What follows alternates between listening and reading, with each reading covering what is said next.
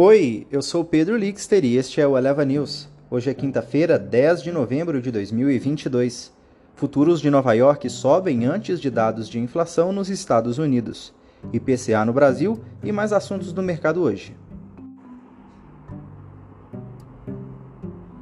Os mercados asiáticos fecharam com baixa, enquanto índices futuros dos Estados Unidos operam em alta nesta quinta-feira, com os investidores aguardando pela divulgação do índice de preços ao consumidor referente ao mês de outubro. O consenso Refinitiv aponta para uma alta mensal de 0,7% e uma variação anual de 8%. Agentes do mercado também estão de olho nos resultados das eleições de meio de mandato no Congresso americano. O controle da Câmara e do Senado dos Estados Unidos ainda está em aberto nesta quinta-feira, enquanto os estados de todo o país contabilizam os votos. Embora se espere que os republicanos ganhem o controle da Câmara, eles devem ganhar menos cadeiras do que se pensava inicialmente.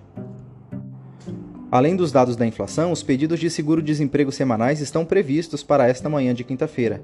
A média de projeção do consenso definitivo espera 220 mil solicitações no período. Por aqui, investidores aguardam pela divulgação do índice de preços de preço ao consumidor IPCA referente a outubro. O número será divulgado às 9 horas e o consenso definitivo prevê uma variação mensal positiva de 0,48%, interrompendo uma sequência de três meses de deflação. Na seara política, o presidente eleito, Luiz Inácio Lula da Silva, visita pela primeira vez o centro de transição do Centro Cultural do Banco do Brasil e se reunirá com parlamentares das bancadas aliadas nesta quinta-feira. No fronte corporativo, depois de Bradesco decepcionar, o Banco do Brasil surpreende. Itaú Unibanco divulgará seus resultados esta noite, assim como dezenas de outras companhias na reta final da temporada. Nas bolsas mundiais, os índices futuros dos Estados Unidos operam em alta nesta manhã de quinta após forte queda no mercado à vista na véspera com participantes do mercado à espera por novos dados de inflação e de olho nos resultados das eleições de meio de mandato no Congresso americano. Na Ásia, os mercados fecharam com baixa, com os investidores digerindo os resultados das eleições de meio de mandato nos Estados Unidos. Na Europa, o cenário é o mesmo.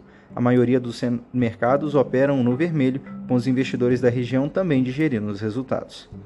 Em commodities, as cotações do petróleo operam em baixa e caminham para a quarta queda consecutiva, com novas restrições da Covid na China, maior importação de petróleo no mundo, pesando no mercado e investidores aguardando dados de inflação dos Estados Unidos para obter pistas sobre novos aumentos da taxa de juros.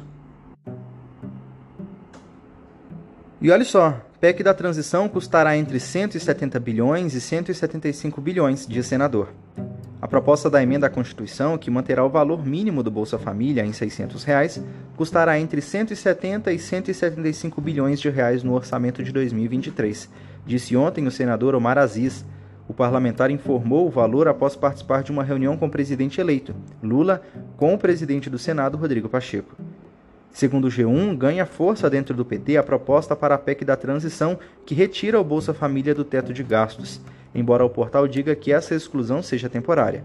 Além disso, é trabalhando num mecanismo em que o excesso de arrecadação possa ser gasto com investimentos fora do teto de gasto, num valor máximo de 1% do PIB. No entanto, a CNN noticiou ontem que um grupo de líderes partidários defendeu uma PEC que traga apenas materiais mais consensuais com o waiver de 80 bilhões de reais. A proposta final ficará para ser divulgada somente após o feriado de 15 de novembro. Este foi o Eleva News. O podcast é publicado de segunda a sexta bem cedinho. Acompanhe a gente na sua plataforma de áudio favorita e não perca os nossos episódios. Até mais!